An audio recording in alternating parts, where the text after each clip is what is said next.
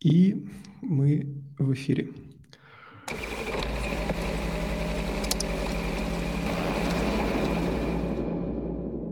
Итак, дорогие друзья, всем привет. А, это подкаст .NET а, и не только. Сегодня мы не в совсем традиционном составе, к сожалению, а, наш предводитель, лидер и ля генераль не смог присутствовать. Вот, мы очень сильно по нему скучаем, но, в общем, не можем значит, эм, отменить подкаст, поэтому выходим сегодня в таком составе. Но, тем не менее, у нас сегодня супер замечательные гости и крайне интересная тема. Значит, сегодня мы поговорим о статическом анализе кода. Это наши любимые SonarCube, Каданы, PWS Studio и вот это вот все, что мы очень любим и ценим. Вот. А, и у нас замечательные гости, которые знают эту тему а, чуть более чем полностью. Значит, а, с одной стороны, это Дима. Дим, расскажи немножко о себе, представься нашим слушателям. Кто ты и почему ты хочешь нам рассказать про все вот эти штуки? А, всем привет, я Дима. А, я а, из компании JetBrains, работаю над проектом Кадана. Я автор а, линтера Кадана для языка .NET. А, всем пользоваться. А, до этого а, мне а, я работал а, в SonarCube над Sonar.net, который тоже, наверное, много из слушающих слушателей наших смотрителей пользовались. Вот. И а, до этого еще очень много лет проработал сертификации, разрабатывая различные анализаторы. А, вот. И а, я топлю за а, вот. И я топлю за эффективные тулы а, для а, организации рабочего процесса, для организации ревью, для, для контроля код quality. А, вот. И, а, соответственно, вот когда на .NET мое детище, которое я всем рекламирую и готов а, mm-hmm. рассказать плюсы-минусы. Понятно. Дима явно тот человек, кто шарит в статических анализаторах, но у нас с другой стороны есть Сергей, который тоже шарит вообще-то в статических анализаторах. Серега, расскажи о себе. Кто ты такой и почему, почему ты здесь и хочешь поговорить о статических анализаторах? Да, всем привет. Почему? Потому что мне это достаточно близко. Я работаю в PV Studio, и сейчас я больше рассказываю и показываю про статический анализ, нежели разрабатываю его. Вот, в прошлом тимлит команды разработки C-Sharp анализатора, до этого программист-разработчик этого же C-Sharp анализатора, ну и успел еще в свое время немножко на плюсах покодить плюсовый, опять-таки, анализатор. Так что поговорим, да, и про статический анализ, и про качество кода, и про безопасность, и не только. Кайф. Ну, значит, а, кто меня не знает, меня зовут Артем, я архитектор в компании CS Distribution. А, смотрите, нет Саши, и мы смогли выговорить название моей лавки. Вот, и, значит, а, я почти ничего не понимаю в статическом анализе, ну, точнее, немножко понимаю на уровне пользователя, но не более. Поэтому я буду тем самым значит, э, не очень э, умным вопрошающим, который будет ребят спрашивать всякие штуки, и они нам сейчас все расскажут. А, ну что, мужчины, вы готовы? Давайте начнем вот с самого простого обывательского вопроса, который возникает там, не знаю, у людей, когда они слышат про статический анализ. Собственно, что такое статический анализ и зачем он нужен? Вот зачем мне, как значит, а, архитектору идти и там, внедрять эту штуку у себя в лавке или не внедрять? Давайте, Дим, начинай. Почему? Ну, мне нужно. Ну, можно как раз начать с терминологии. То есть у нас, а, когда сегодня, наверное, много будем возвращаться к этим словам, у нас есть линтеры. Да? А, это некоторые тулы, которые а, предоставляют нам информацию о код quality issues. Пробельчик не стоит, тут вот после кавычки пробельчик не стоит, тут перенос строки не такой, или там перемена названа плохо. А, они могут а, обозна... давать информацию о багах, например, а, если у нас а, какой-нибудь, а, а, я не знаю, какой-нибудь, ну, какая-нибудь там Java, допустим, да, и у нас а, маркировано, что переменная у нас у нас not null, и у нас кто-то запихнул null, и мы туда ее можем подчеркнуть, что как бы так делать нельзя. А, вот, и у нас могут быть а, security issues, то есть мы говорим сейчас о security hotspots, о trend а, анализе, а, вот, что мы смотрим, что у нас есть userский input, и а, этот userский input каким-то образом попадает а, в sensitive код, то есть, например, работу с базой данных, а, вывод информации на веб-страничку, работу с файловой системой. А, Все вот это так или иначе покрывают линтеры. SAS tooling, то есть статический анализ, да, это включает в себя эти линтеры, да, то есть статический анализ – анализ кода без его выполнения. То есть когда у тебя есть только код, и ты вот, собственно, его анализируешь. Это входит линтеры, плюс э, также SAST Tooling позволяет считать всякие метрики. Ну, э, хороший пример э, того, чего я также считаю вполне себе SAST допустим, мониторинг лицензий. Да, э, то есть когда у тебя есть какие-то, э, у тебя есть проект, ты используешь какие-нибудь библиотечки да, и э, если ты проект э, распространяешь коммерчески, ты не можешь использовать э, библиотечки с, условно говоря, плохими лицензиями, которые запрещают коммерческую дистрибьюцию.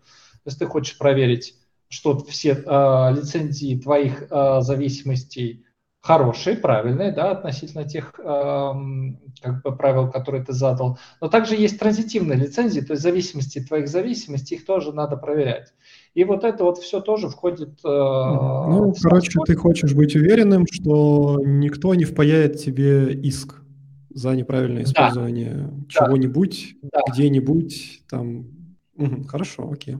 Да, да, да. И это все, это все очень важно, потому что а, когда мы работаем, да, у нас есть какая-то идея, у нас есть кураж что-то сделать, мы сидим там, вот новая технология, вот новая библиотечка, мы сейчас быстренько-быстренько сейчас что-нибудь напишем, оно все красиво будет работать. Да, в конце концов, а, у тебя как бы есть как, а, некие правила работы с этой технологией, а, да, ты технологию можешь не использовать, можешь, не использовать, а, можешь использовать не очень правильно, а может вообще там такой адский чел, который пишет в блокноте. Да, и результат э, твоего творчества каким-то образом надо оценивать. И линтеры под это все дело очень хорошо подходят, а, особенно когда их выполняют на сервере. А, наверное, Сергей что-то хочет дополнить, поэтому я не буду занимать все время, передам инициативу Сергею тоже. Это было достаточно информативно. А, да, я, наверное, немножко дополню. Ты правильно сказал про quality issues, да, про security issues. Я бы сюда отнес performance issues тоже в некоторых случаях, потому что они также, некоторые из них ловятся стат-анализом. Например, у Microsoft, э, если я не ошибаюсь, есть э, чекеры на Unity какие-то, которые выявляют там на перформанс проблемы. Вот. Э, и про лицензии тоже интересный момент, потому что тут есть два момента. С одной стороны, это действительно использование каких-то небезопасных компонентов, а, то есть и это уже готовых компонентов или небезопасных, или там проблемы с лицензиями, если мы про это говорим. А, и здесь можно вспомнить немножко терминологии, да, будем сегодня терминологию использовать, SCA, Software Composition Analysis, вот. А есть моменты, когда просто откуда-то берут, например, фрагменты кода и вставляют их к себе в проект, а там, упс, тоже внезапно проблемы с лицензиями, и такое, например, тоже можно ловить. Ну и вообще в целом статический анализ, вот если мы про него говорим, да, он повсюду просто. То есть есть, понятное дело, отдельные инструменты, есть IDE, которые статический анализ проводят, там компиляторы тоже выполняют статический анализ, когда ловят некоторые ошибки и так далее. Он везде, так или иначе. Звучит, звучит вдохновляюще. А, смотрите, ребята, хорошо, окей, это, значит, такая штука, которая позволяет мне с меньшей вероятностью где-то облажаться, и, в общем, звучит прям здорово. А, другой вопрос, собственно, как это работает? Да, как работает под капотом? Ну, понятное дело, что когда мы там говорим про линтер, а, мы смотрим, значит, на исходнички, смотрим там на отступы, запятые, как Дима сказал, да, там как перемены называются, в общем, проверяем их на набор каких-то рулов. А как работает вся эта история, если мы говорим о чем-то более сложном. Вот, например, меня всегда интересовала э, фича, которая говорит о том, что мы сейчас вот проверим, значит, ваши зависимости на уязвимости. А как происходит проверка на уязвимости? Неужели вот статический анализатор прямо всерьез засучивает рукава и начинает вот сканить весь мой там NPM этот фолдер на там несколько гигабайт и как-то умудряется это сделать? Или, или как? Как это работает? Ну, я начну отвечать. Depends on. То есть, э, допустим, у тебя мы возьмем IDE, ну, пока мы не будем о JavaScript говорить, мы возьмем э, наше любимое IDE Writer. А, да, соответственно, ты там, а, у тебя есть вкладочка а, управления наггетом, ты оттуда можешь получить пэкэджи. И конкретно сейчас, по-моему, уже в зарелиженном IDE а, есть проверка всех твоих зависимостей. То есть он берет а, список всех твоих зависимостей и начинает спрашивать специальную базу данных, а, разработанную, соответственно, нашими ребятами, которую, то есть вот этот интерфейс взаимодействия с базой данных, да, которая содержит информацию об актуальных уязвимостях. Вот, если у тебя в проекте заявлена зависимость АБЦ... Мне очень э, важный вопрос, который меня интересует. Откуда вот в базе появляется эта инфа? То есть э, есть условно набор серваков, э, там, не знаю, у JetBrains, у Sonar, у PVS, там, которые условно ходят по всему регистре нагита или там еще чего-то, и там благополучно сканят все пакеты, или у нас просто есть э, инфа об опубликованных CVE-шках, мы на нее смотрим и говорим, о, есть. А как вот тут это, это бизнес. Это бизнес. То есть есть провайдеры этой, этих данных, которые э, откуда-то ее берут. То есть они там свои там security бюллетени читают, э, действительно э, роются по, по, по CVE, смотрят, применимы ли а, уязвимости старых библиотек в новых версиях. То есть каким-то образом они сурсят эту информацию и делают базы данных. Да, это мало связано скорее со статическим анализом. Ни, скорее всего, никто из них а, не гоняет по каждой версии библиотечки все статические анализаторы и не перепроверяет, потому что, ну, как бы это мартышкин труд, потому что для, любой, для любого большого, более-менее большого проекта тент-анализ может занимать часы. А вот, а представь, сколько у нас библиотек, сколько у них версий, и это все гонять, это нереально. А вот, то есть э, каким-то образом эта информация собирается, попадает в базы данных, а дальше люди покупают доступ к этим базам данных. Плюс есть еще такие чуваки крутые, как security researcher. То есть это э, чуваки, которые от одной или нескольких компаний могут бесплатно, либо за какую-то минимальную плату получить э, их э, состулинг, да, то есть это как бы реклама. А вот, и при помощи этого состулинга начать ломать WordPress. А вот, и все, где дырки они там нарыли, они пишут забавные, они пишут посты с тем, как это разломали, да, и, соответственно, перед этим всем перед постами аккуратно репортят в каждую библиотечку, в каждую, э, э, в каждый компонент, который был подвержен уязвимости, э, эту информацию. И, соответственно, эта информация также как бы собирается в эти а, базы данных и распространяется. И дальше потом ты, допустим, когда ставишь NPM-пакет, NPM ругается, у тебя vulnerable версия пакета стоит. Ну, Давайте всегда что-то ругается. Да.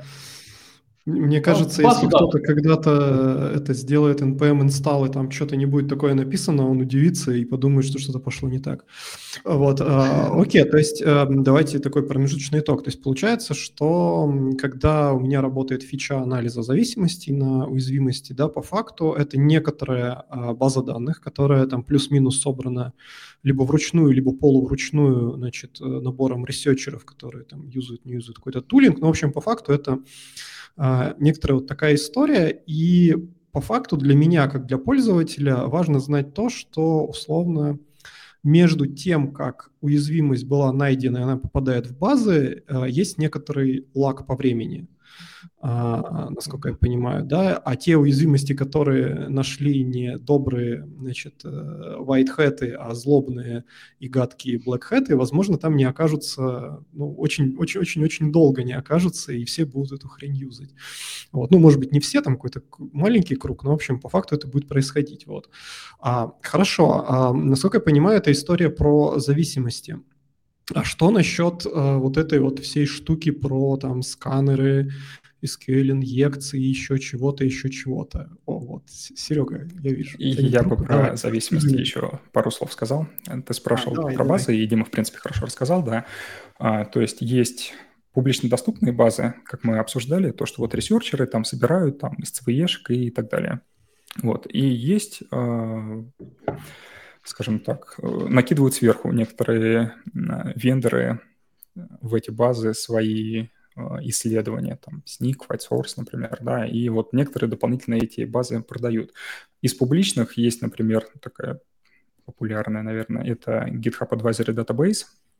Вот там как раз собрана куча вот уязвимостей под э, различные пакетные менеджеры. Для NuGet там, кстати, очень много типа 268, вот я сейчас смотрю. Вот. А, и что интересно, тут есть условно отревьюенные, то есть те, которые там подтвердили, да, тут уязвимость, вот там у нее такая-то опасность, например, такие версии пакета опасны, такие безопасны. И, ну, как я понимаю, там Visual Studio, мне кажется, в частности, на нее опирается, на эту базу. Вот, повторюсь, а отревьюенных 12 тысяч уязвимостей. И есть тут еще такая вкладочка «Не отревьюенные уязвимости», и там 188,5 тысяч э, лежит записей, которые ожидают информации о том, уязвимости это или нет. Это, к слову, про вот этот лаг, о котором мы говорили, да, то есть пока их там разгребут, пока они станут там известны, сколько времени пройдет. Окей, хорошо, да, а, полезно. Ну, все-таки возвращаясь к моему вопросу, да, а, помимо там проверки пакетов и зависимости, есть еще часто в статических анализаторах такие фичи, как там проверка а, значит, твоего кода, собственно, на какие-то там стандартные уязвимости, там AWASP-10, что-то такое. Что про эту историю можете рассказать? Тут все интересно. Есть регэкс-анализаторы. В смысле, серьезно. Например, э, я, я очень сильно угорал с э, ребята, э, написали, собирают до сих пор каталог регэкспов. Этими регэкспами они успешно ищут там, ищу из-за вас в топ-10, и она, черт возьми, до сих пор работает. А, вот, то есть, как бы, серьезно, берется проект, под него прогоняется регэкспы. И на это очень похожая история с всем грепом, потому что тоже это большой такой каталог регэкспов, а, который еще, у которого еще он бесплатный, ты можешь их скачать, использовать, но прогонялка этих регэкспов, такая фиксная прогонялка, она уже платная. Да, это вот первое, с чего начинаем, да. А, первый уровень, да, адовости. А, соответственно, второй уровень а, ну, соответственно, есть там, наверное, какие-то анализаторы Попова, да, которые там по имени файла могут сказать хороший или плохой. А вот по имени библиотеки, не разбираясь, могут сказать хороший, плохой. Мы такие не будем рассматривать а, взрослые люди. А вот. Ну, а, почему, мне кажется, нормальный а, метод. Есть... Видишь WordPress, говоришь плохо, все, уберите. Ну, ладно, ну, шутки юмора. А вот дальше есть, а, дальше, например, как вот Сник а, Сергей сказал, это очень интересная штука. Что, собственно, делает Сник? У них есть большая база, и у них, а, по крайней мере, когда я это смотрел пару лет назад, у них есть сканер по ST, то есть у них идет по ST сканер, очень быстрый сканер, то есть у тебя просто есть ST, ты начинаешь по ним гоняться, начинаешь что-то мачиться и смотреть, а как бы вот если у нас есть библиотечка, да, есть ли дальше какая-то конструкция если ты это увидел, орешь волки-волки, уязвимость. А, вот. А, возможно, они это уже как-то проапдейтили, но формально есть еще большой класс, а, класс а, линтеров, которые работают только на AST и ищут какой-то уязвимости на AST. Вот. А дальше уже есть более интересные штуки. А, мы сначала говорим о security хотспотах. А, допустим, у тебя а, и о, в, о внутри функциональном анализе. То есть у тебя есть функция, и есть какая-то, а, она вызывает функцию А, функцию Б, функцию С. И внутри функции ты можешь посмотреть, какие аргументы приходят в данную функцию, и можешь поднять ищу, есть ищу там или нет ищу. То есть у тебя нет пока никакого межпроцедурного анализа, у тебя есть чисто тоже как бы а, некий AST, у тебя есть еще семантическая модель, которая может тебе сказать fully qualified name всего, что ты там вызываешь. А, вот, и, а, соответственно, из этого, используя тоже какую-то базу знаний, а, да, и базу, грубо говоря, то есть, допустим, у тебя есть вот такая функция, если у нее первый параметр null, то она там отключает какие-то проверки, она опасна, нужно поднимать такую еще.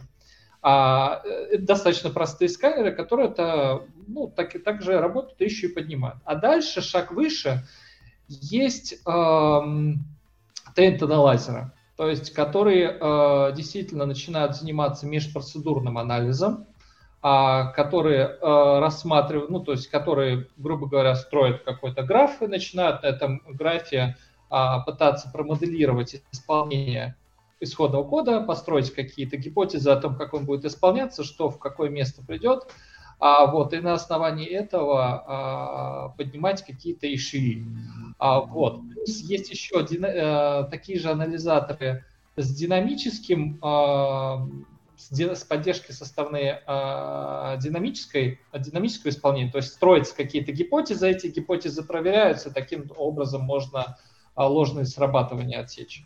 А, вот. И, собственно, вот есть у тебя несколько уровней, на которых, э, на одном из которых все основные продукты сейчас построены. Вот. И угу, Сергей хорошо. может дополнить. Я даже не знаю, достаточно исчерпывающе прозвучало. Сейчас, может, Артем что-нибудь спросит, тогда дополню. А, смотрите, ребят, у меня как бы шкурные вопросы. У меня большинство вопросов будет сегодня шкурных. А, собственно, вопрос следующего характера, да. А, окей, анализаторы мне говорят, ща я тебя проверю, как бы все вообще найду, будешь красавчик значит, э, безопасности, теплее, вот, и шапку на тебя надену. Вот. А, насколько это правда? То есть, хорошо, я прогнал у себя статический анализатор, э, запустил, там, проче, поставил у него все опции э, сканирования на безопасность, которые там есть, выставил там самый жесткий режим, который может быть ever, убедился, что у меня там ноль э, замечаний, могу выдохнуть, все, я в безопасности. А тут есть точный и неточный анализ. А, и большинство, а, подавляющее большинство текущих анализаторов это неточный анализ. Первая проблема в том, что есть такое понятие, как fix-point анализа. То есть, допустим, а, что такое fix-point? Допустим, у тебя есть цикл for, да, и у тебя есть какой-то там ну, внутри функция, да, и у тебя э, итерируется переменная, она увеличивает свое значение, и что ты можешь сделать при анализе? Ты хорошо смотришь начальное значение 0, проверяешь какое-то условие внутри при нуле, говоришь, все хорошо. Дальше ты можешь как сделать? Дальше ты можешь пойти дальше, ты можешь сказать, все, эту строчку я проверил, я иду дальше. А это первый уровень, да, крутости. А, хорошо, что вообще туда посмотрел. Второй уровень крутости, а сделаю-ка я еще одну итерацию, да, и тут ты уже посмотрел, ага, а когда один, тут уже что-то плохое появляется, да, но при этом у тебя верхнее значение 1000. И, до 1000 никто не считает. Ну, то есть до 1000 можно считать, да, а можно случиться так, что э, если ты начнешь э, реально моделировать красиво и правильно все исполнение программы, оно у тебя никогда не завершится. То есть при каждом проходе анализатора через все функции ты получаешь новое состояние программы, которое а, не будет идентично ни одному из предыдущих состояний. То есть point заключается в том, что когда ты вот еще раз а, ты прогоняешь анализ до тех пор, пока ты не вывел новых фактов. И к этому point ты можешь не прийти. И я в 2019 году читал очень интересное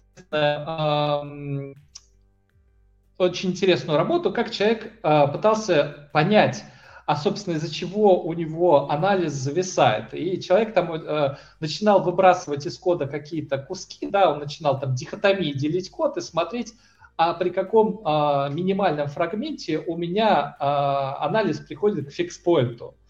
Да, и, и потом он этот фрагмент переписывал так, чтобы а, программа, а, грубо говоря, не теряла свои, ну, как бы не теряла своего смысла, но как-то анализ мог завершаться, да, если это возможно было, и запускал анализ дальше. Вот это вот честный анализ. А то, что мы делаем, мы говорим, хорошо, мы вот этот вот цикл два раза прокрутим, ну и 90% пользователей хватит. Ну, вот. Это первое. Вот, может, Сергей что-то добавит на таких более простых примерах, которые легко объяснить сейчас.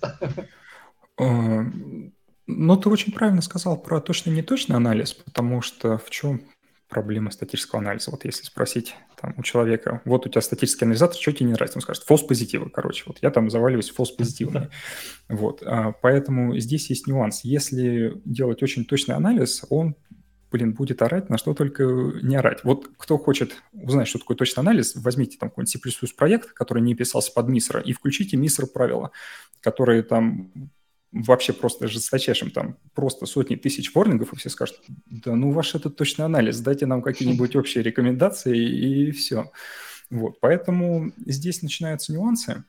Например, попытки понять, как люди могут писать код. То есть вот в теории код там выглядит как ошибочный, например, но люди так пишут, и это написано специально. Я не знаю, какой-нибудь if false, например. То есть типа, хм, странно, почему у нас там if, который никогда не исполняется, да? Но с большой долей вероятности он написан не просто так. Вот. И здесь начинаются нюансы в анализаторах, как говорил Тагир, Тагир э, Валеев, мало сделать анализатор умным, потом надо сделать его глупым. То есть надо учиться понимать, в каких ситуациях не стоит а, ругаться и выдавать предупреждения. Ну, поэтому тут все просто, как мы говорим, потому что статический анализ – это все-таки не панацея и не серебряная пуля, а то средство, которое дополняет а, другие средства повышения качества безопасности кода приложений.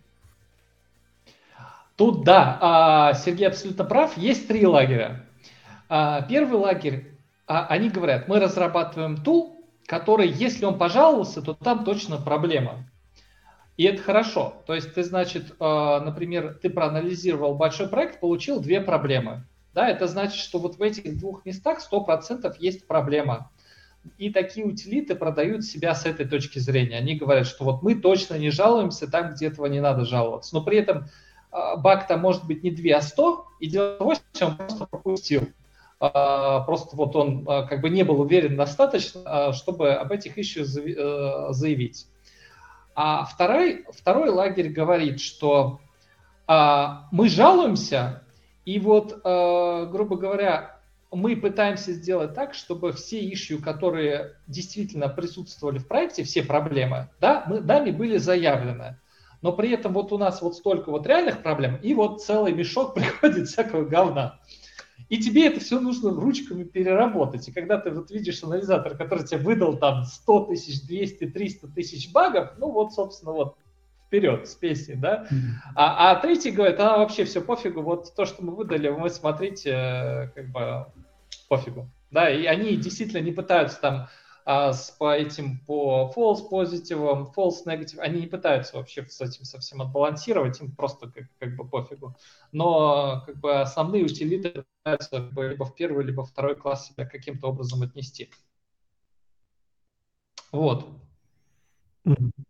Окей. А, смотрите, на самом деле очень интересная история про ворнинги, но давайте все-таки добьем а, топик, собственно, о том, а, как работают анализаторы. Ну, окей, мы поняли, есть там регекспы, есть анализаторы, которые видят WordPress, говорят, все, сжечь проект надо срочно. Да, а когда вот мы уже переходим к более сложной истории, как бы какова, ну там, не знаю, если можно так вообще выразиться, какая-то там плюс-минус стандартная классическая архитектура э, статического анализатора? Как это все устроено? Ну, смотри, допустим, э, с какой стороны подойти? То есть, а, ну, AST-анализаторы тоже неплохие. То есть всякие вот эти вот, э, есть линты, которые работают, да, они работают чисто на ST, то есть у тебя есть а, программа, да, ты получаешь код, исходный код, ты получаешь из него файлы. Каждый файл разбивается на ST-дерево, этому ST-дереву э, кормится, это ST-дерево каждого файла кормится рекурсивным визитором. То есть они спускаются сверху вниз, ищут, что они заблок... запрограммированы искать, и резит еще или не резит еще. Соответственно, а такие, а, а, что такие они запрограммированы литры... искать? То есть вот что, что а именно очень он просто, ищет? Он например... ищет паттерн в коде? Да, да, они ищут какие-то паттерны, то есть они смотрят, вот я нахожусь в дереве в этой точке, если сверху А, снизу Б, а я нахожусь на С, значит, я должен поднять еще. То есть у него есть дерево, он смотрит на дерево и а, проверяет там своих предков, своих соседей. А, это вот, мне кажется, даже ну, на Рослине подав... большое подавляющее количество инспекций написано именно так, быстрых инспекций, которым не нужна а, семантическая модель, да, которая они просто смотрят на ST. Вот если я встретил вот такую вот штучку, да, например, если вместо этой точка запятая за ней еще одна точка запятая, ну вот вторая точка запятая, скорее всего, она не нужна, если я сейчас нахожу не в стринговом токене, а нахожусь э, в, как бы, в токенах программы, ну, исходного кода. А вот, то есть, ну, не, не в строчном литерале, а вне строчного литерала, то, наверное, там две точки запятых подряд не нужны. Это вот самый простейший пример таких. А дальше мы э, делаем step forward, когда, э, собственно, ну, некоторые еще пытаются при этом как-то сами отчитать fully qualified name. То есть они смотрят, ага, у меня вот такой вот namespace, такой вот класс, такой вот метод, значит, я нахожусь там, такие-то юзинги, и начинают каким-то образом просчитывать свой стейт. И, ну, то есть, как бы у них, они, они до сих пор быстрые, да, но они уже не точные, потому что они не знают, что на самом деле там пришло, но они пытаются как, каким-то образом э, сымитировать семантическую модель, что она у них есть. То есть, грубо говоря, когда они могут ткнуть в любой момент, в, любой, э, в любую точку кода и сказать, что это на самом деле. Это вызов метода, этот метод принадлежит такому-то классу, имеет такие-то параметры, таких этих, но у них еще нет семантической модели, они гадают то есть вилами по воде. Вот насколько хорошо там автор этого так, ребят, написал, а, настолько он... Давайте это, спустимся на уровень ниже. Не все здесь пишут аналитические, статические анализаторы. Что такое семантическая модель простым языком для работяг, которые перекладывают JSON? Берешь э, узел дерева, кормишь этой модели, она тебе говорит, это, это вот такое вот, да, это вот, например, это метод такого-то класса, да, или это переменная такого-то типа. То есть формально у тебя сзади, скорее всего, происходит, то есть в случае Рослина, ты запрашиваешь, то есть как бы Рослин сначала начинает, когда ты эти анализаторы строишь, да, а запускаешь он, у него есть голый ST, и как только ты спрашиваешь э, у семантической модели, а дай мне, пожалуйста, символ вот этой вот штучки, он начинает компиляцию, либо пытается по кэшам компиляции найти, что он это уже скомпилировал, возвращает информацию, говорит, а это вот такой вот символ, я это смог разрешить, и это вот такой символ, пользуйся. То есть ты можешь понять, вот если это foo.bar, ты можешь спросить, а что такое бар? И он скажет, а это вот такой вот метод такого-то класса. А что такое foo? А это объект вот такого-то класса. Вот. Ну, такое рабоче-крестьянское э, понятие о том, что такое семантическая модель. Сергей, хочешь что добавить? Ну, простой пример у меня есть, который я рассказываю обычно э, на конференциях и так далее. Вот э, мы, например, анализируем код, да, бегаем, там, бежим по этому дереву, по ST, и вот встречаем узел А. И вот без семантической модели у нас есть А. Что мы можем понять? Ну, то, что это какой-то идентификатор, например, да, из дерева. Там А. Какой тип, например, у А? Что вообще это локальная переменная, это поле или это еще что-нибудь, тут как бы уже не знаем. Можно попробовать начать вычислять, там обратно бегать по дереву, туда-сюда, что-то смотреть, но это не очень эффективно. А можно, есть вот, да, как сказал Дима, семантическая модель, можно этот, а, закинуть семантическую модель и сказать, там, семантическая модель, скажи мне, что такое. Семантическая модель тебе возвращает какой-то символ, который описывает ну, семантические свойства, собственно, этого А, и из него уже можно понять, там, какой тип у нас у А, там, int, double, там, еще чего-нибудь, какими свойствами А обладает, это там параметр метода, что это за сущность, то есть параметр метода, локальная переменная и так далее, и тому подобное. Вот э, примерно так mm-hmm. про семантику.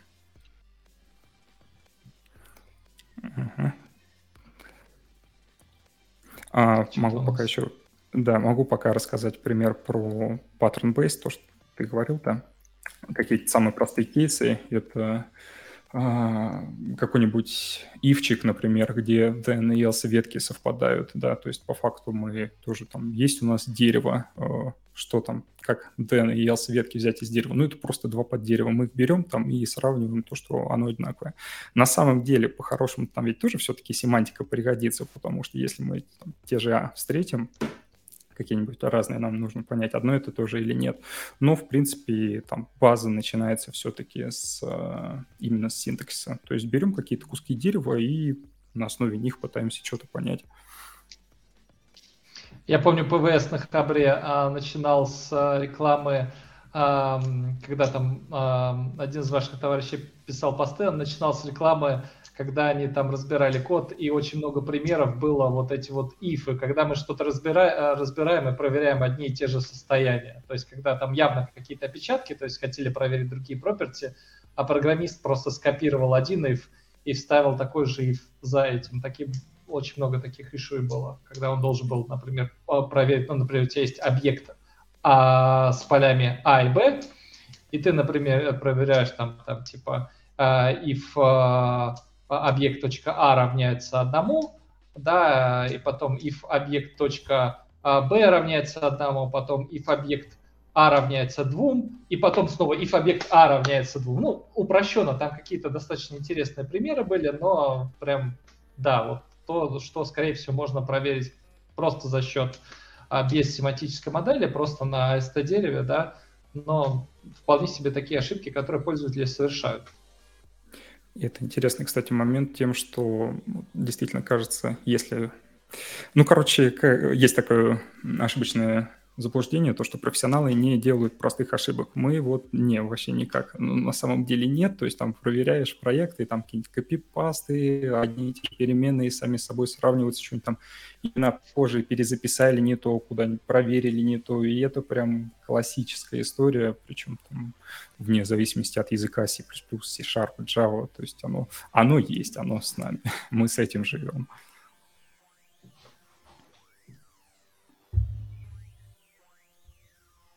Артем?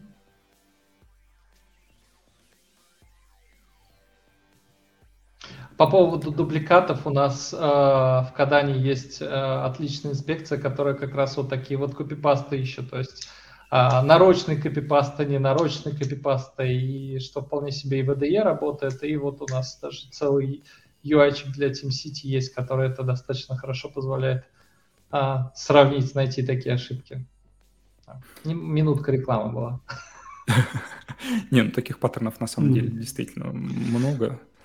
То есть они... У нас там даже статья была, например, то, что часто какие-то ошибки копипаста вот в функциях сравнения есть, когда много похожих имен, начинается вот это оперирование, и там при решенном наборе каких-нибудь последних строчках выражения часто можно ложануть. Так что это такие распространенные проблемные кейсы. Артема немного так, оцифровывают, судя по всему. Ну, собственно, вот когда мы дальше говорим о семантической модели, а, и, например, дальше говорим о рослине, ты можешь написать, а, ну, человек может написать инспекцию, да, у которого на вход передается, ну, то есть как работает вот этот вот а, в случае .NET, как работает этот анализ, да, ты в CS Project либо при помощи а, магически подсунутых таргет-файлов можешь задать а, дополнительные анализаторы, которые будут прогоняться а, в ходе компиляции твоего проекта. Да, через это же делается генерация кода. А, у тебя попадает AST, и дальше этот анализатор а, начинает это AST анализировать, запрашивать тематическую модель, генерить ишуи, а, вот, и потом пользователь на выходе видит э, в Visual Studio в окошке проблем, в Rider в окошке проблем, в Кадане в отчете, э, везде видно, кто вот э, Рослин, ну, э, с Рослином работает, да, он видит вот все эти иши, и там на самом деле магии не то чтобы много. И при этом, насколько я могу судить, сам Рослин хоть и развивает эти инспекции, но сторонние команды все-таки делают эти инспекции получше. То есть как бы команда компилятора делает такие основные базовые какие-то вещи, да, но при этом а, команды а, именно вот сторонних утилит, они могут делать какие-то более интересные инспекции, которые будут занимать, а, ну, большее количество времени, да, но при этом выдавать а, какие-то интересные, более вменяемые результаты. С инспекциями в Руслине, конечно, да, есть интересная история. Я периодически проверяю исходники самого .NET, ну и смотрю, что там интересного находится. Находится, вот. И я помню, как-то проверял Netcore 3.1, по-моему, тогда еще был, и нашел несколько проблем с пропущенным символом интерполяции. То есть есть строковый литерал, а, там вот эти фигурные скобочки прям написаны, но это доллар забыли. И вот у них периодически в коде такое встречалось. Ну, я там статью написал, бах-репорт им написал, и потом ребята такие, так, типа, нам надо такую же диагностику сделать. Я такой думаю, о, прикольно, интересно. Ну ладно, типа на поиск пропущенной интерполяции. Проходит какое-то время, я проверяю .NET, а, по-моему, 6. Я не, ну, несколько лет там прошло, по идее. И смотрю опять короче, но в других местах. То есть опять такая же история, пропущенная интерполяция. Я думаю, да как так, ребята, вы же там эту диагностику делали. Смотрю, блин, не сделали еще. То есть там этот ищу, сделать диагностику, висит. Я думаю, вот это дают. Но потом к семерке они все-таки сделали ее. И в .NET 7 я уже таких проблем не находил. Короче, процессы, да, не очень быстро иногда. Медленно, но верно, что называется. Хорошо, а раз уж мы говорим о рослиновских анализаторах, э, тогда ну, такой босяцкий вопрос. А чем, собственно, какой-нибудь там рослиновский анализатор э, хуже, лучше отличается от там полноценного какого-то решения для статического анализа? Например, от PVS-студии. Чем он отличается? Что в PVS-студии есть такого суперклассного, что значит, на рослиновском там анализаторе мы там легко получить не можем? Ну, смотри, обычно я на такой вопрос отвечаю так. Э, вот берете свой проект, прогоняете там рослиновские анализаторы, прогоняете Studio и смотрите, что есть, а что нет, что нравится, что не нравится. Потому что это на самом деле, а, мне кажется, извечная тема для дискуссий. Типа, там, зачем нужны статические анализаторы, если вот можно взять компилятор, включить там э, VOL какой-нибудь, и все, и нет проблем. Это вот в C пока такого особо не было, в C++ постоянно дискуссия, как это происходит. Приходит кто-нибудь говорит, так, все, статический анализ не нужен, есть Clang там, GCC, включаем VOL, и все, живем без проблем. Андрей Карпов, э, там один из наших основателей, идет, проверяет исходники Clang или GCC с помощью PV Studio, пишет статью про то, какие ошибки там нашли. Все, короче, на год э, разговор о том, что статический анализ не нужен. Проходит год, кто-нибудь пишет, так, статический анализ не нужен, есть Clang. Андрей идет, проверяет Clang, ну и так далее. Короче, история повторяется. А, я к чему? Ну, тут же смотри, можно оппонировать, что просто комьюнити еще не написала достаточно родственных анализаторов. Вот, то есть, э, ну, наверное же дело не только в количестве, наверное, еще история про какое-то качество. Наверное, все-таки полноценному анализатору доступна, не знаю, может быть, там более расширенная семантическая модель или там еще что-то. Я, я фантазирую сейчас.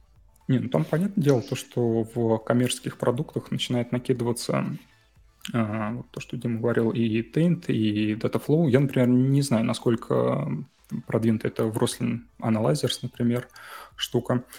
Плюс э, я бы не стал забывать про тот момент, то, что даже если в нескольких анализаторах есть одинаковые инспекции, не факт, то, что они находят одно и то же. То есть надо просто взять анализатор, прогнать по своему проекте и посмотреть.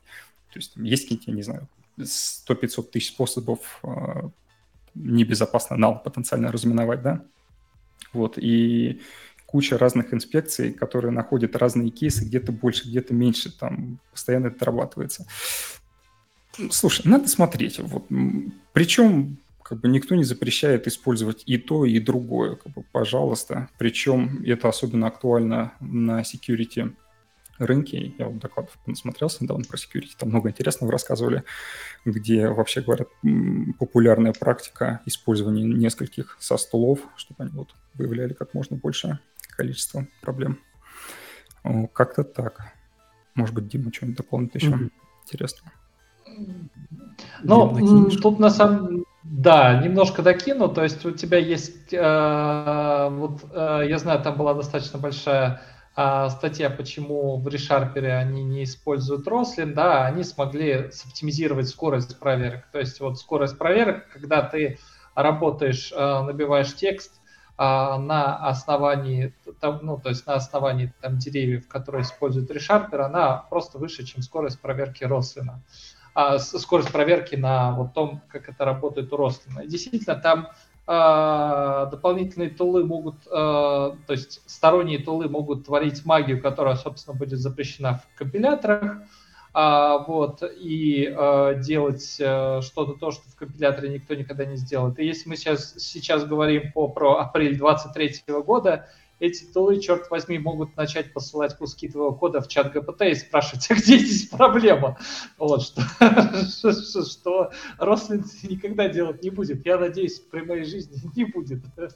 А вот, поэтому, да, тут как бы черная магия, да, это черная магия, и, собственно, продаются эти тулы как раз из-за этой черной магии, почему они, а, собственно, лучше, а, да, чем то, что поставляется по умолчанию. То есть по умолчанию я бы сказал, что это такие а, sanity чеки, что ну, никогда делать нельзя, и это достаточно дешевые, быстрые проверки, которые может действительно сделать компилятор без какой-то дополнительной нагрузки, потому что если компилятор начнет быть слишком умным, то мы можем собирать проект годами. То есть, ну, все, все, все это не приходит for free. Почему мы, собственно, говорим о том, что мы эти все проверки должны выполнять в основном сервер-сайт? Потому что они, черт возьми, долгие.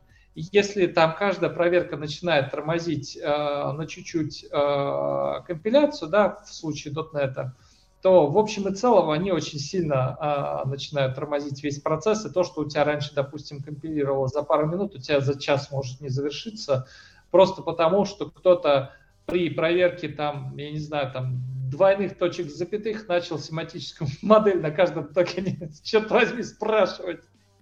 И там всему просто плохо стало. А вот, поэтому, да, проверки еще бывают неоптимальными. А вот, и э, поэтому вот это вот какая-то вот грань баланса между скоростью, uh, additional value, вот за счет этого все и продается. Окей. Я бы дополнил. Смотрите, а, давай, давай, Серег, накидывай. Чуть-чуть тему. А, смотри, мы сейчас говорили, вот ты спрашивал про именно про анализ, про какие-то возможности анализа. Я бы не забывал такой важный момент, то, что статический анализ — это не только э, вот этот движок поиска ошибок, да, то есть это куча сопутствующей инфраструктуры, там, механизмы, которые помогут тебе а, внедрить анализатор в проект, там какой-нибудь бейзлайнинг, а, там масса suppression, да, плагины для CI, а, возможности там, конвертации репортов для различного переиспользования. Что у нас там еще есть? Возможности какой-то гибкой конфигурации анализатора, типа это включили, выключили, это настроили, чтобы при таких паттернах ругалось, при таких не ругалось и так далее. То есть это целый пласт, целый продукт. И вот про вот эти нюансы, сопутствующую инфраструктуру, про нее как бы тоже стоит помнить. Угу. Хорошо. Да, а, инфра важна. Инфру мы любим. А, окей, а, давайте переходить к следующей теме. Предположим, предположим, что абстрактно-виртуальному мне как бы все продали, продано, типа молчать, берите мои деньги, давайте анализатор. Вот. Готов его внедрять хоть завтра. Значит, а, ну тут обычно бывает большая проблема, как внедрить анализатор на проекте, а, потому что большинство этих внедрений выглядит, ну вот, примерно как-то так. Значит, ну, причем это еще успешный кейс, да. Обычно кейс э, примерно выглядит следующим образом. Мы, значит, купили анализатор, поставили его себе на сервак, значит, включили, он там что-то анализировал не, не супер быстро там, да, значит, после этого выдал нам миллиард, короче, ошибок, ворнингов, еще чего-то, мы на это все посмотрели, посмотрели, что вот у нас спринт там, короче, задачи для бизнеса надо делать, а у нас еще ошибок миллиард, и такие, ну его нахер отключили, короче, и все, анализатора у нас больше нету. Как правильно внедрить анализатор на проекте? Я думаю, это зависит от целей э, для внедрения анализатора. То есть, допустим, а, ну, то есть весь код, который ты написал там месяц назад, неделю назад, это уже legacy, да, и кто там, ты через пару месяцев смотришь, кто такое время написал. А, и, соответственно, а, когда ты работаешь на а, зрелом продукте, все ты исправить не можешь. То есть у тебя появляются вот эти вот baby steps, тебе нужно постоянно что-то деливерить, а, и а, здесь а, хорошо пригодится возможность такого ассессмента рисков. То есть, допустим, у тебя анализатор же, вот ты сам говоришь, вот там, вот он выкинул 100-500 ворнингов. И мы говорим ворнинги, это ключевое слово. Потому что у каждой проблемы, которую выкидывает анализатор, есть некая severity. Есть эрроры, есть ворнинги, есть информации, а есть хинты. Ну, и у каждого, собственно, каждая, каждая какая-то вот, я, вот эта вот шкала, я не помню, какие там штуки у Рослина, да, но, грубо говоря, ты можешь зайти в editor конфиг и сказать, что вот эта э, инспекция должна кидать эрроры. И она вместо ворников начнет э, кидать эрроры. И дальше ты начинаешь этот пирог. То есть ты смотришь, во-первых, что у тебя за а, проблема есть, да, начинаешь, например, вот, у меня есть naming issues, ну, наверное, naming issues это, конечно, хорошо, но это игра в долгую и value тебе никакой не принесет. Ты их начинаешь отключать. И вот у тебя там из э, 100 тысяч ворнингов осталось, например, 40 тысяч ворнингов. Да? Потом ты, например, смотришь, ага, а вот тут вот у меня есть класс, э, допустим, тысячи проблем с нулом, да, когда у нас нул приходит туда, куда не должен приходить. Да, а ты говоришь, да, я бы хотел эти проблемы мониторить, да, и в дальнейшем как-нибудь с ними разобраться. Ну и, собственно, ты вот начинаешь разделять вот это хорошее, вот это нехорошее, и у тебя в итоге получается а, либо какой-то профиль тех инспекций, которые ты будешь а, действительно смотреть на CI-CD, да, либо ты а, можешь использовать такую функциональность, если она предоставляется, ты можешь сказать, что вот эти все issue мне больше не интересно. Да, то есть как бы кто-нибудь, кто у меня на, а, за код quality отвечает, кто-нибудь там security team, еще кто-нибудь там или team lead на худой конец, когда-нибудь до этого доберется и когда-нибудь за меня всю эту работу сделают. А, вот. а дальше мы начинаем смотреть Звучит новый как никогда. Что Да, ну никогда. Ну, формально говорю, звучит его, как никогда. Да, да, звучит как никогда. То есть да, в Катане есть бейзлайн. Ты можешь взять все иши, выделить, сказать, сделай бейзлайн, кладешь его в репозитории, потом в клауде будем хранить, и все. Они больше будут рейзиться, то есть они у тебя будут на отдельной вкладочке давить на твою совесть. А, и ты дальше будешь, грубо говоря, получать только новые ишуи. И этот подход достаточно здравый, то есть он тебе, с одной стороны, а, оставляет, то есть если ты не начинаешь играться с профилями, говорить, что вот это я готов принять, с этим не готов принять, ты можешь сделать так, что оставить профиль такой, который тебе рекомендует разработчик тула, а, да, а, рекомендуемый профиль, и все эти о, как бы утилиты отложить на завтра, да, я когда-нибудь это посмотрю. Вот, и ты начинаешь смотреть новые ши. И дальше ты начинаешь вводить э, политики, допустим, quality гейтов, которые тебе позволяют добить там, допустим, э, ни одного ворнинга и 4 Uh, ну, ни одного error, или, например, 4 ворнинга, или 8 инфа issue. И начинаешь растить новый ком, и потихонечку его, допустим, перед релизом разгиба, uh, разгребать. То есть, когда у тебя настает там час релиза, ты начинаешь смотреть, ага, что у тебя там накопилось, да, из кучи проблем, и начинаешь, вот это вот мы тоже на завтра отложим, а вот это стоит пофиксить, вот это вот важно, и вот это сейчас, грубо говоря, вот сейчас я разработал достаточную кодобазу, чтобы это можно было красиво пофиксить, и все эти проблемы ушли. Да, вот, вот такой вот э, адекватный подход. Э, вот, то есть контроль, э, то есть ты принимаешь, что у тебя уже есть технический долг, да, на который у тебя, скорее всего, у бизнеса нет возможности этот технический долг разгребать и дальше начинаешь говорить, что вот с сегодняшнего дня я новый разработчик, да, у меня я комичу только вот все без ошибок, и начинаешь за этим, соответственно, следить.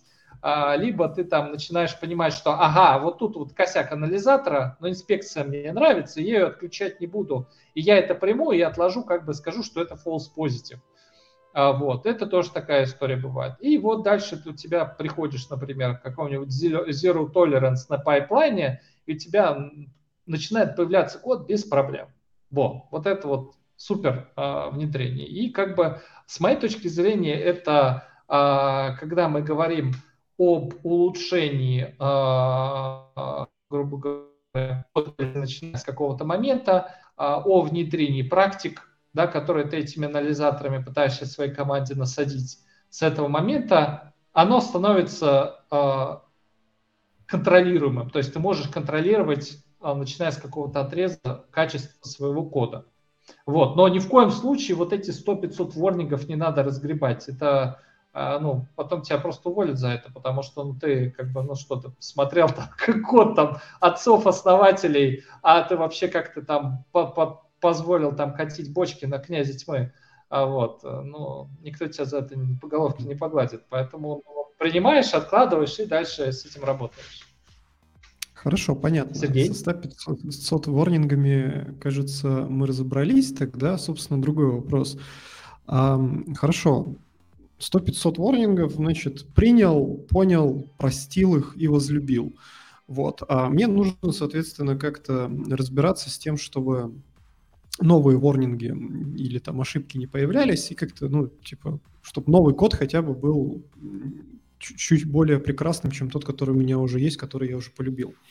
Вот, соответственно, тут возникает вопрос, как вот выстроить этот quality gate да, на основе статического анализатора. И а, есть там некоторые варианты, да, мы можем, значит, впихнуть этот quality gate там перед выкладкой в прод, да, там в шаге пайплайна, перед тем, как у нас, значит, куб начал раскатывать а, новые версии подиков, мы, значит, берем там, сканируем это все, вот. И что-то с этим делаем. Тут, собственно, возникает вопрос в том, что бизнесу обычно такое не нравится. Они говорят, воу-воу-воу, time to market, значит, вы тут что-то посканировали и сидите два часа, значит, носу ковыряетесь, пытаетесь разобраться, какого там хрена вам выдало. А, как-то нельзя как-то побыстрее, да? А, есть другой вариант. Мы можем попробовать встроить, значит, наш статический анализ в pull request перед тем, как вся эта история мержится там в релизную бранчу. Но тогда прибегают разработчики и такие, воу-воу-воу, чуваки, типа, как бы раньше пайплайн работал там 3 минуты, и все было здорово, а теперь он работает 20 минут, у меня кофе успевает остыть, какого черта, сделайте с этим что-то. Вот. Ребят, какие идеи решений? Серега, предложишь что-нибудь? Нерадивым устраивальщиком, анализатором. А, я сначала немножко еще дополню, ну как дополню, немножко повторюсь, наверное, то, что Дима сказал, потому что это очень правильные вещи по поводу внедрения, и оно, мне кажется, в частности, отвечает на твой вопрос про то, как а, как лучше использовать стат-анализаторы, потому что есть э, такая мысля, типа у некоторых действительно, вот мы сейчас перед релизом проверим, э, и норм не норм. Вот. Когда мы внедряем анализатор, действительно, он выдает кучу там предупреждений. Ну, код у нас как с этим работал. Мы там все это забейзлайнили. То есть все, это оно есть, вот оно пусть будет. У нас там ноль предупреждений. По-хорошему, по-хорошему. А теперь мы поддерживаем уровень предупреждений, например, на количестве нуля. То есть те предупреждения, если надо, к ним потом мы вернемся позже разгребать. Самое главное, что мы отделили старые от новых, зерна от плевел. И если вот новые предупреждения будут появляться, то мы их сможем разгребать. Дальше нужно сделать, чтобы эти предупреждения были максимально в точку, то есть свести к минимуму количество false positive ов. Тут уже идет речь о какой-то поднастройке анализатора. То есть мы смотрим то, что есть условный чекер, я не знаю, сравнение там double чисел double через равно-равно, и мы такие, так, это нам надо или не надо? Если не надо, выключаем. Там хорошо, уже как-то себе а, уменьшаем выхлоп. Отключаем, например, тот код, который мы не будем точно править. А, те issue, которые есть, конфигурируем их при необходимости. То есть а, можно менять там severity issues, например, да. То есть есть какой-то дефолтный сет, сет, мы там разрабатываем анализатор, мы думаем, что вот это там более критично, это менее критично. Если пользователь считает наоборот, там, пожалуйста, подправь себе, как там больше подходит под твой проект. Про анализ. А, по-хорошему здесь нужно типа несколько уровней анализа. А, это и полный анализ, и анализ каких-то кусков кода, pull request там и так далее, и анализ, например, локальный, инкрементальный. Там локально, например, у тебя в IDE устраивается анализатор, а, проверяет инкрементально только те части, которые ты поменял. То есть не весь проект, и за счет этого он работает долго. О, не долго, наоборот, быстро, потому что он маленькие кусочки проекта проверяет. Дальше, например, там, отправляется этот pull request, анализируем pull request. Тоже плюс того, что мы анализируем не весь код, а только тот, который поменялся. За счет этого оно работает быстро. Ну, должно, по крайней мере, да. И дополняем все это какими-нибудь ночными анализами, которые вот полный, массивный. То есть если что-то а, проскочило, на ночном, на полном анализе мы это отлавливаем. И получается у нас вот несколько таких уровней. А, несколько уровней защиты. Если что-то проскальзывает с одного, более быстрого, мы ловим его на другом, на следующем, более медленном, но более основательном. Ну и следим за тем, чтобы у нас там количество ишусов не разрасталось, правим и радуемся жизни. Как-то так, я думаю. Ну, то есть, да, здесь было очень интересные моменты, затронут то, что Сергей сказал. Первая штука – это инкрементальный анализ. Это то, что все хотят, и почти никто не деливерит. Что это за зверь такой? Допустим, а, у тебя есть большой проект, который анализируется 5 часов. И если нет инкрементального анализа, на каждую э, измененную строчку у тебя будет, черт возьми, вот заново 5 часов считать, да, там, э, Грета будет плакать. А, вот. А когда у тебя появляется инкрементальный анализ, ты, а, имея а, знания о том, что ты до этого проанализировал, имея знания о структуре программы, ты можешь понять, какая часть тебе необходима для переанализа, для того, чтобы получить всю информацию, да, которую ты бы получил при полном анализе. Да, и тогда ты говоришь об инкрементальном анализе. А есть э, анализ нового кода. А, вот, мы как раз а, такую штуку для .NET запилили при предыдущем релизе. А, как оно работает? То есть а, у тебя есть а, начало, то есть вот у тебя есть pull request, да, ты от какого-то момента отбранчевался, пытаешься влиться в бранчу. Ты можешь посчитать, какие комиты у тебя находятся в этом pull request, который ты будешь мержить. А, ты можешь а, софт-резетнуться на начало и получить весь чинсет. А, всех твоих изменений. И дальше а, прогонять свои магические анализаторы чисто на тех файлах, которые изменились. Вот. И в дальнейшем, а, то есть э, это э, представляет собой большой минус с той точки зрения, что если у тебя есть глобальные инспекции, ты их не посчитаешь, ты посчитаешь только локальные инспекции, но при этом это будет чертовски быстро, и э, для разработчиков это не будет не, грубо говоря, просто дополнительная пачка тестов, которая прогонится и сможет э, качество кода действительно контролировать. И таким образом ты можешь облегчить э, pull request, э, анализ pull реквестов э, для разработчиков, которые там тебе утверждают, что они хотят там по 10 pull реквестов в минуту делать вот. А, и а, потом уже ночными анализами действительно ловить там большие какие-то проблемы. Но на самом деле, на самом деле, если проблемы хочется ловить везде, и, и я бы сделал следующее, я бы просто посмотрел, посчитал, сколько, собственно, pull request находится в открытом состоянии. Если мне кто-нибудь начинает говорить, ваш анализатор работает 10 минут, я не могу там мержить свои pull реквесты а у вас pull реквесты извините меня, там по две недели открытыми висят. Да не смешите меня. У вас если это висит две недели, а двух недель 10 минут сверху а, за счет того, что вы получите более чистый код, но ничего не сделается, да, то, что вы там импульсивный хотите сразу после опрува тимлида там нажать на клавишу, замержить и забыть об этой задаче, ну, Тут можно немножко поступить со своими принципами и, допустим, сконфигурировать пайплайн так, что если тимлит апрувнул, а, анализ прошел и все хорошо удовлетворяет критериям, что произошел auto-merge. Ну и все, ты как бы дошел. Да, но это уже дальше надо плясать от интересов команды, и как раз за а, интеграцию, за настройку отвечают тимлиды, а, вот, а мы со стороны разработчиков линтеров должны предоставить им лидам максимальную информацию о том, как это все настроить, а, в зависимости от сценария, как они могут сделать, вот как раз то, что описал Сергей, как они должны пройти через этот процесс. И если тебе неудобно, если ты не тимлид, и тебе неудобно работать с этим статическим анализатором, скорее всего, твой тимлид просто ну, не захотел этим заморачиваться, а, вкатил это все, и ты дальше с этим наслаждаешься. И тебе бы хорошо побеседовать, э, поднять там на Викли вопрос, а телепрактики мы используем, да, не хотим ли мы улучшить нашу жизнь, потому что на самом деле ни один из разработчиков утилит, э, линтеров утилит статического анализа не хочет, чтобы разработчики страдали. Нет, некоторые хотят, а, вот, но мы здесь собравшиеся не хотим, чтобы разработчики страдали и всегда предоставим а, людям без практиса, чтобы они свои какие-то задачи смогли улучшить, ну, как бы жизнь свою улучшить. То есть, как бы это наша цель. Вот. Хорошо сказал. Хорошо. Мы за счастье разработчиков. Смотрите, за счастье против несчастья. Отлично. Вот, прямо как против всего плохого за все хорошее.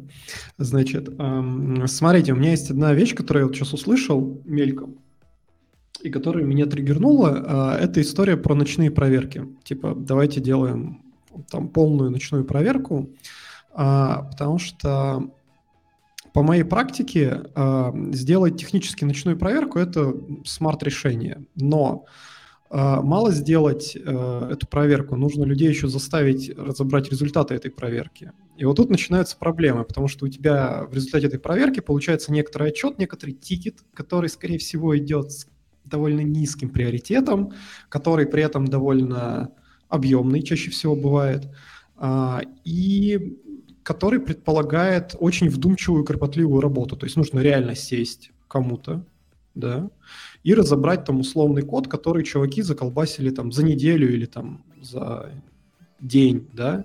Причем нужно разобрать не только свой код, в котором ты шаришь, да, на который, собственно, анализатор наругался, но еще и там код соседа в модуле, в котором ты вообще не шаришь. Вот. И вот как бы обычно, обычно, я, может быть, ошибаюсь, но по моему опыту, когда ты начинаешь вводить такие практики, то люди пытаются, короче, действовать э, по старой советской, значит, этой э, технологии «коси и забивай». Вот. Как быть? Что делать? Бить людей? А, приковывать их к а, отчету моя... анализатора и нет, не сделают все? Мы с как раз э, моим э, проект-менеджером обсуждали э, мою идеологию, что у каждой строчки кода есть свой виновный. Да, и наш вопрос этого виновника найти.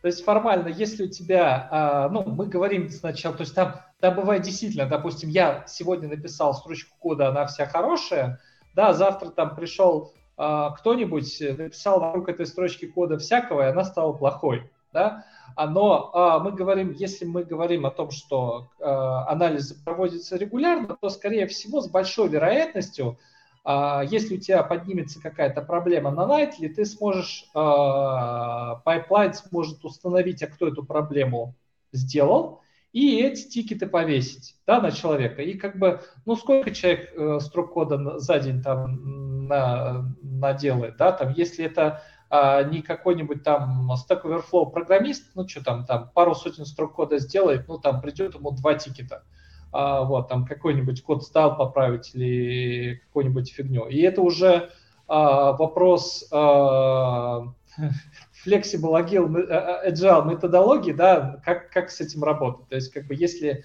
тем лиду это важно, да, то он а, будет заставлять а, людей это все править.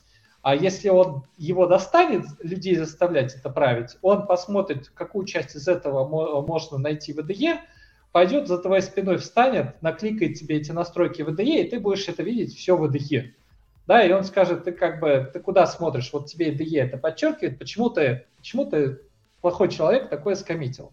А вот, и если ты так сделаешь еще несколько раз, то уже будет стоять вопрос о твоей профнепригодности.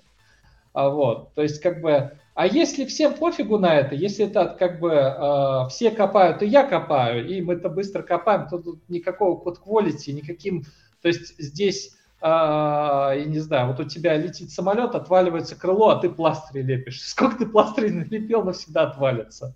Да, в таких случаях как бы, чем гибче вот эта agile методология, тем лишнее там вот эти вот все средства анализа code quality, потому что ни у кого никогда не будет времени. Ну, то есть а, можно затереть. Вот мы пользуем там best practices, вот у нас вот есть вот такое вот средство анализа кода, самое лучшее на рынке, да, но формально оно тебе не поможет.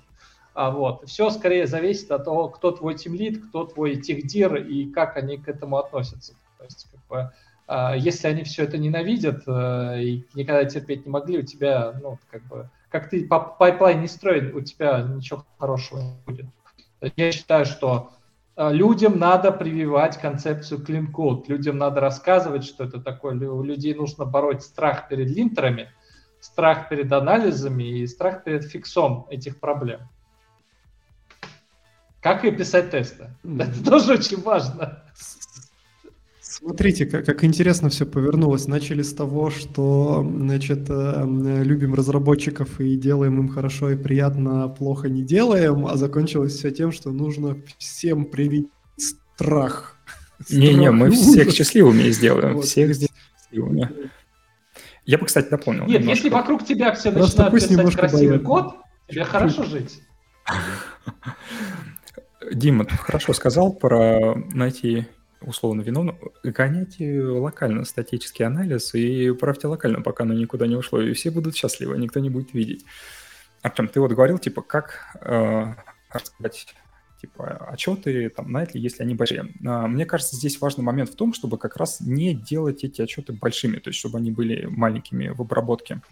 И а, прицельно пулять ишусы, если это возможно. Вот за счет того, что вот эти несколько уровней, скажем, фильтров, про которые мы говорили, за счет бейзлайнинга, суть в том, чтобы количество предупреждений было маленьким на новый код. Потом дальше мы там проверяем этот код. У нас есть э, система контроля версий, да, в которой можно слазить и посмотреть, там, а кто вот эту строчку кода, например, писал. Там, да, бывают промахи, но в общем и целом, в общем и целом, если там кто-нибудь накопипастил не того, то можно вычислить, кто там, собственно, накопипастил. У нас, например, есть э, тула специальная, которая такими штуками занимается. Blame Notifier рассылает письма счастья, как мы их называем. Как это работает? У нас типа у самих так тоже настроено. Запускается ночной анализ. Вот, запускается ночной анализ, он там проанализировал и получил э, результаты какие-то анализа. Вот мы знаем, что в таких-то строчках э, потенциальные ошибки код ставил, мы не ловим потенциальные ошибки. Мы скармливаем этой туле отчет анализатора и при этом говорим там, кстати, слази в систему контроля версий и вот по отчету анализатора посмотри, кто тут накосячил. Плюс дополнительно передаем а, там списочек условных разработчиков и випов, там, менеджеров, да. Эта тула смотрит, делает сопоставление и потом рассылает письма. А каждый разработчик получает варнинг на свой код. То есть если тула сопоставила то, что вот warning из отчета анализатора и закоммитила его тут, то ему приходит письмо. Так каждый разработчик, который там допустил, ну, заложил код, на который было выдано предупреждение, получает только свои issues. При этом менеджер получает все issues. Если он, там, например, видит то, что одному и тому уже два раза пришло письмо и что-то оно не правится, то это, например, отличный шанс, возможность сходить и поговорить. Э, вот как-то так, например, оно может быть э, заимплементировано. Переходить к нанесению а... запугиваний. Да, Только у нас счастье. еще мы сейчас вот как раз обсуждаем а, такой, ну, интересный request пришел от пользователя, который сказал, у меня есть репозиторий, вот он уже давно существует, а я хочу прогнать Qodan у на каждом коммите этого репозитория. И, в принципе, это очень хороший пайплайн, чтобы найти виновного, потому что Смотри, у тебя есть коммит А, следующий за ним коммит Б. На коммите А issue не было, на коммите Б issue появилось. И ты здесь со стопроцентной уверенностью знаешь, а кто эту ищу принес. То есть он опять ее может каким-нибудь э, боком затащить, какой-нибудь legacy API поиспользовать так, что она вычислила. Но ты достаточно э, вот эти вот копипасты можешь, э, проблему копипастов можешь каким-то образом определить, да, кто тебе эту ищу э, принес кроме случаев, когда эти комиты являются мержем фичи бранчи. А, и тогда тебе уже нужно э, пользоваться средством, а, ну, как бы а, средствами той платформы, на которой у тебя репозиторий используется, чтобы смотреть, а кто, собственно, над этим merge реквестом работал, да, над, над этим pull реквестом, и кто туда законтрибьютил. Потому что формально тебе прилетает комит от того, кто нажал на клавишу merge, а автор уже может давно в организации твоей не работать, потому что он сам вначале такую штуку сделал, а ты не анализировал фичи бранчи. Все. И тогда эта штука действительно будет работать неправильно, но, в принципе, механизм, который расписал Сергей, это вот как раз механизм туда, куда а, как бы то, на чем должен основываться идеальный механизм а, работы по разгребанию говен. Окей, окей. А, звучит воодушевляюще. Не знаю, как наши слушатели, но, но я прям, мне прям захотелось пойти это, прикупить пару лицензий. Значит, окей. А, смотрите, ребят, мы в эфире уже час 14, а, вот час 15, и кажется, нам уже потихоньку пора закругляться, вот, но у меня есть, у меня, у нас, у нас в этом подкасте есть такой замечательный ритуал. А, последнее слово, собственно, в конце в завершающей минуте каждый из спикеров говорит э, значит, нашим слушателям какое-то напутственное слово, какую-то а, мысль, а, как подводящую черту вот сегодняшнего нашего разговора. А, давайте в качестве примера я начну с себя. Значит, собственно, что мне хочется сказать слушателями, слушателям? Значит, во-первых, а, мне кажется, было прям интересно, и не знаю, как вы, но а, меня заинтересовала а, тема статического анализа, и прям захотелось пойти поковыряться в рослинских анализаторах, может быть, написать какой-нибудь свой гадкий, который будет наносить всем счастье. Вот, значит, по поводу и без. Вот. Это во-первых. А во-вторых, мне, ну, у меня уже до подкаста были мысли о том, что пора делать еще один подход на то, чтобы внедрять какой-то статический анализ к нам. Вот. И, в общем-то, ребята помогли мне там часть э, моих опасений, может быть, развеять или подумать, как с ними жить, или как их принять и возлюбить. Вот. Э, окей, давайте пойдем дальше. Дим, твое напутственное слово. Что ты пожелаешь а, ну, слушателям? Первое, как бы я хотел бы пожелать, чтобы э, люди не боялись статических анализаторов и люди э, не боялись, э, грубо говоря, работать над ошибками этих статических анализаторов, потому что когда писалась инспекция, она писалась с определенной целью, у нее были тесты, на которых она писалась, да, и на которых она привносила, э, ну, на которых она рейзила те ищу, которые разработчики хотели скорее всего, за каждой инспекцией стояла команда аналитиков, которая э, думала, что да, это штука, которую стоит э, поднимать, да. И если какая-то инспекция вам не нравится, да, то у большинства анализаторов, да, есть какие, есть комьюнити. К разработчикам можно обращаться, разработчикам можно задавать неудобные вопросы, а, вот. Разработчики очень будут рады, если они будут получать false positive и не в формате у меня поднялась issue, да, а мне она не нравится. Да, когда разработчик спросит, дайте, пожалуйста, минимальный а, как бы кусок кода, на котором она поднимается. Нет, не могу, проект закрытый, но вы знаете, вот, вот тут вот у вас, короче, false positive. Ну, супер. Это ноль, ноль экшен айтемов для разработчика. То есть, если вы хотите, а, чтобы вам с этим удобнее э, жилось, да, меняйте мир вокруг. Если э, вам все равно, если вы хотите с этим работать, но видите, что с этим работается тяжело, общайтесь с тем лидом, рейзите, э, как бы эскалируйте проблемы, что эта утилита мешает, э, то есть текущая настройка этой утилиты мешает вам э, работать, и пытайтесь найти best practices. А, вот, и э, пытайтесь найти best practices с разработчиком. Если, разраб... если у вас там какая-то жутко корпоративная утилита, которая разработчики там отвечают только за тысячу долларов в час, ищите хорошие другие альтернативы. А, вот, потому что такие альтернативы есть. Например, если у вас есть какие-то вопросы будут по Cardano.net, я вам всегда отвечу в форуме.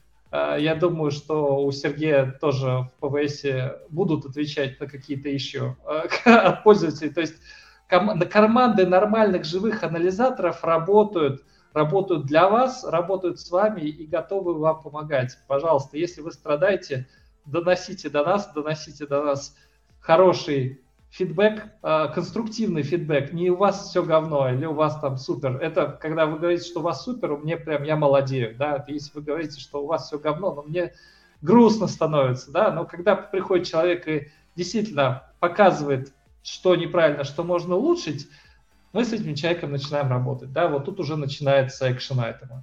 Вот, поэтому не бойтесь, пользуйтесь, ищите лучшие альтернативы, ищите, что вам подходит под ваши задачи, и пробуйте наши продукты Кадану и ПВС.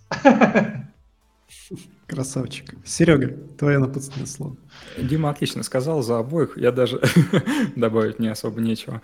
На самом деле, действительно, мы же мы за счастье, как мы много говорили, да? Давайте вместе делать код качественнее, код безопаснее. Если есть какие-то вопросы, обязательно пишите там на почту, в Телеграм, куда на форумы, разными способами пишите. Мы открыты к общению, мы за то, чтобы делать продукты более удобными, более качественными, ну, чтобы они приносили как можно больше пользы. Так что да, пиш, используйте PV Studio, Кадану, пишите, и я верю, что все будет у нас хорошо. Ура, ура. Отличные слова. Как бы я воодушевился. Не знаю, как вы, ребята. В общем, пользуйтесь сигнализаторами, получайте счастье. Он, ребята работают, чтобы наносить вам счастье. Не дайте счастью пропасть. А, на этом, собственно, у нас все. Всем большое спасибо, что слушали, были сегодня с нами. Пока-пока. Пока-пока. Пока-пока.